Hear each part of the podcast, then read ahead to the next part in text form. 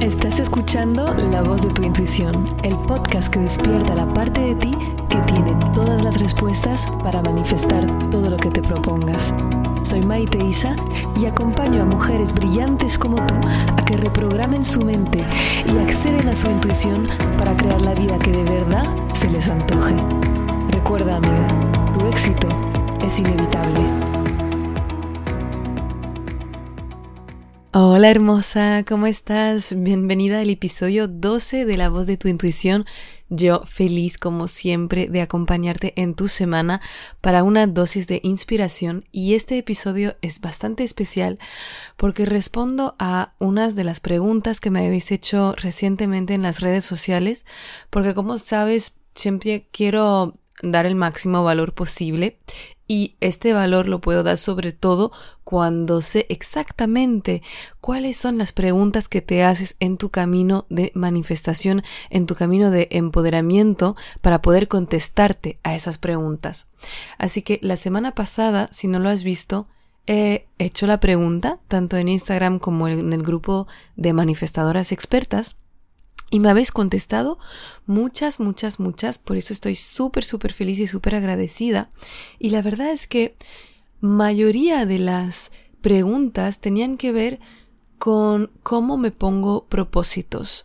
Muchas preguntas tenían que ver con esto y he intuido que viene un poco el estrés o la presión de cierta forma del fin del año, de pronto el inicio del 2020 y de cómo me voy a poner propósitos, cómo puedo ponerme propósitos sin perderme en el camino. Había mucho de esto, sin perdernos el camino o cómo sé que mis propósitos es realmente lo que quiero y si cambian en el en el tiempo que hago y por qué no consigo seguir con mis propósitos y seguir con mis objetivos y conseguir lo que quiero.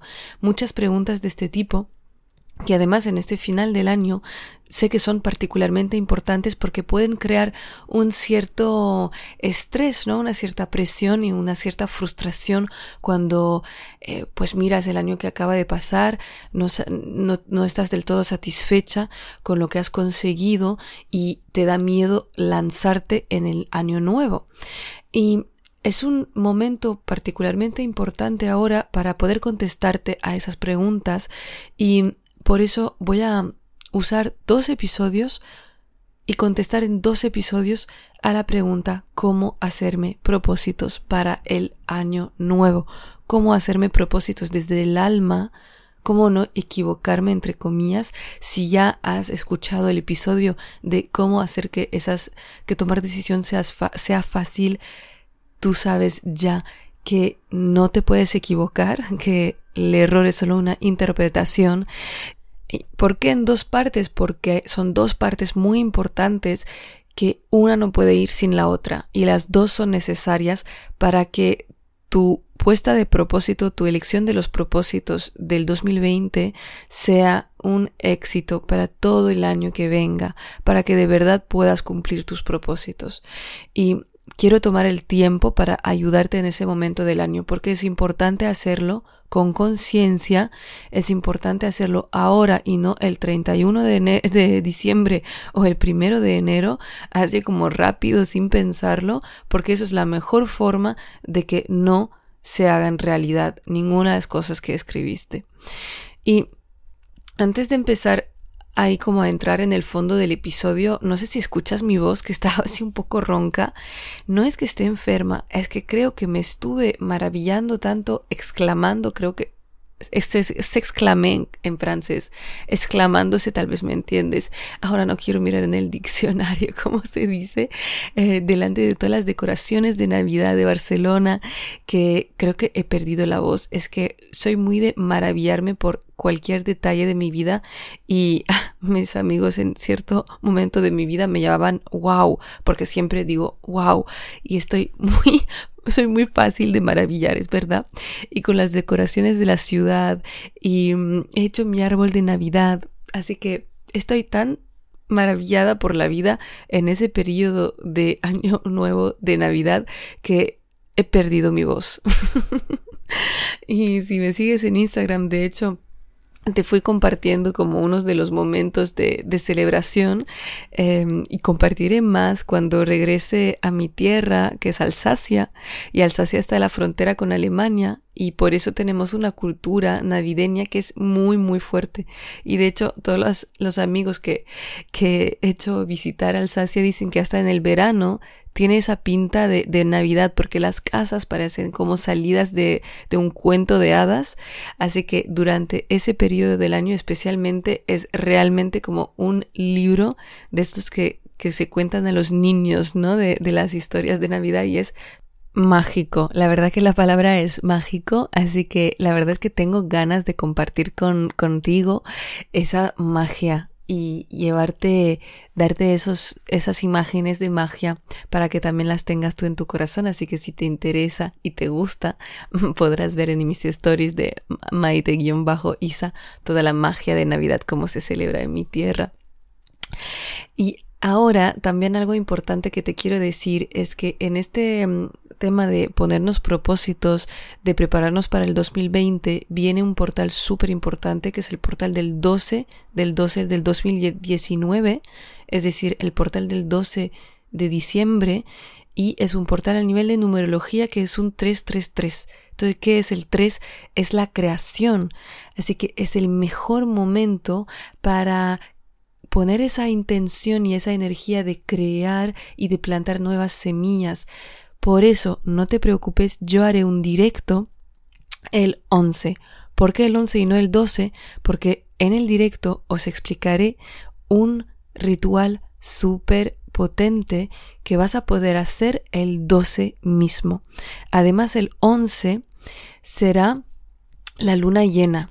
Así que otra vez como en noviembre, si también te uniste en el ritual tremendo que hicimos para el 11 del 11, que también teníamos la luna llena, repetimos, tenemos mucha suerte, así que vamos a usar toda esa energía espiritual que está disponible para poner y plantar esas semillas que queremos ver crecer en el 2020. Eso será en un directo que haré a las 9 en mi Instagram y también en el grupo de Facebook de la comunidad gratuita de manifestadoras expertas para que podamos unir todas nuestras intenciones. Como siempre va a haber meditación, una parte de explicación, una parte de ritual. O sea, si ya te has unido, sabes que es hiper potente. Si no te has unido, te invito a que lo hagas porque es un momento energético muy fuerte, también te aporta mucha claridad y mucho bienestar para conseguir y manifestar lo que quieres. Y ahora sí, te voy a explicar de qué se trata este episodio y qué es la primer parte súper importante para poner realmente propósitos que se cumplan en el 2020. Y la he descubierto y más bien la he desarrollado a raíz de un error y el error número uno que veo en todas las personas que hacen cuando se quieren poner propósitos y es que, que pasan directamente a escribir todos sus propósitos para el año siguiente, ¿no? Entonces yo quiero hacer esto, esto, lo otro, y se hacen una lista enorme de cosas que quieren conseguir antes del final del año que viene y que de hecho hasta nada más escribirlo la lista se siente pesada, no sé si ya te ha pasado, pero con todas las cosas que quieres cambiar en tu vida, tienes una lista larga como el brazo y nada más escribirla se siente un cierto peso de cómo voy a poder conseguir tantas cosas no se siente una jerarquía, no se siente una priorización de algunas por encima de otros y simplemente a esa lista enorme de, de cosas que quiero cambiar. Y esto nos pierde totalmente. ¿Qué pasa? Que esas listas se hacen sin pensar y sin conciencia. De hecho, se pasa directamente a los propósitos del año que viene sin hacer un cierre. Y eso es la raíz del error.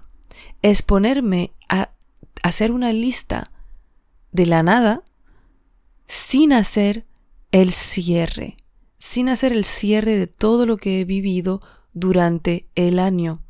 Y para entender que lo importante que es el cierre, te quiero dar un ejemplo, una, una metáfora de un ex, una expareja.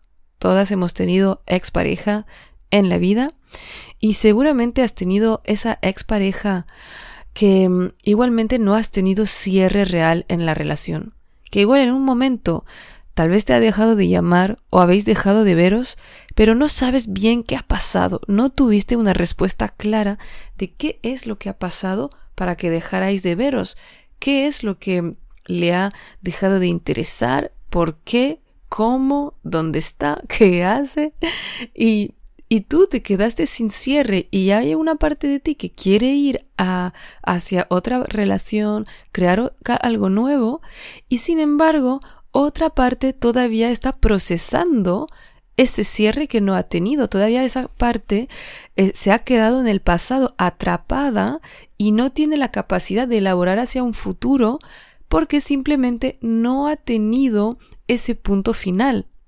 Hay como una puerta en tu mente que sigue abierta. Un punto interrogativo que sigue ahí, pendiente, ¿verdad? Si te puede, si te habla ese ejemplo, pues entenderás que es exactamente igual para todo el año que acaba de pasar. No puedes elaborar un futuro sano con raíces fuertes si no procesas todo lo que te aportó el pasado, y que no haces un cierre real de todo lo que acabas de vivir. Cuando no hacemos un cierre, nos creamos caos mental. Me gusta siempre explicar a mis coaches, mis alumnas, que podemos tener un cierto número de puertas abiertas en la mente, así tal cual. Y cada temática, cada proyecto, cada vivencia es una puerta abierta y se queda abierta hasta que no hagamos ese cierre. Cuando tenemos demasiadas puertas abiertas, nos crea confusión, nos impide abrir nuevas puertas, que son los nuevos proyectos que queremos hacer y los nuevos caminos que queremos tomar para el año que viene. De hecho, te impide hasta tener la claridad para saber qué es lo que quieres en el año que viene. De saber qué es lo que quieres en el año que viene, lo hablaremos más la semana que viene en el segundo episodio, es decir, en la segunda parte de este episodio en dos partes.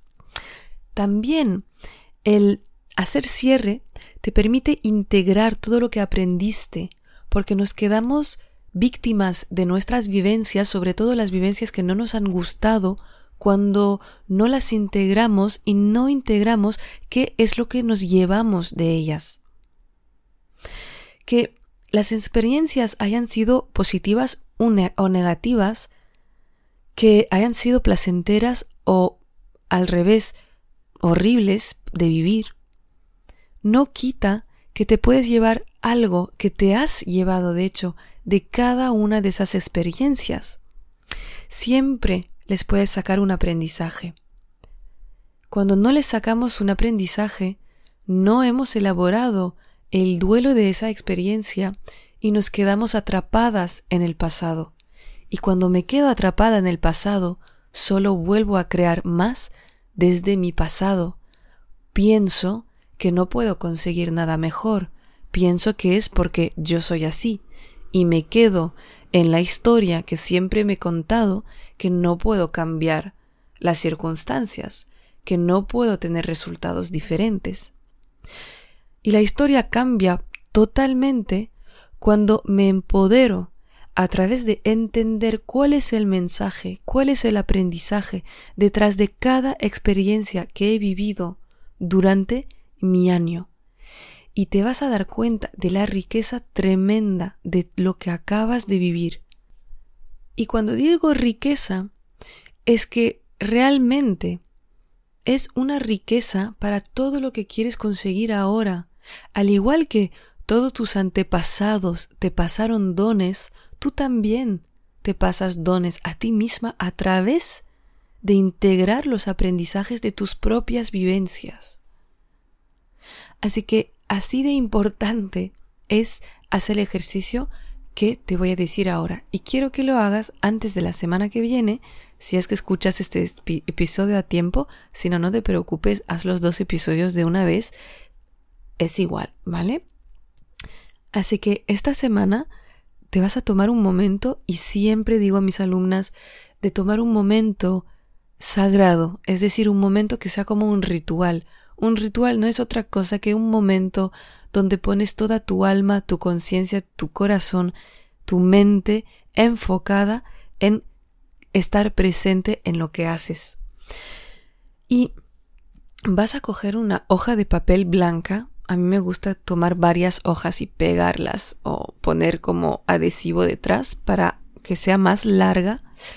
Y vamos a crear una línea del tiempo de todo tu año.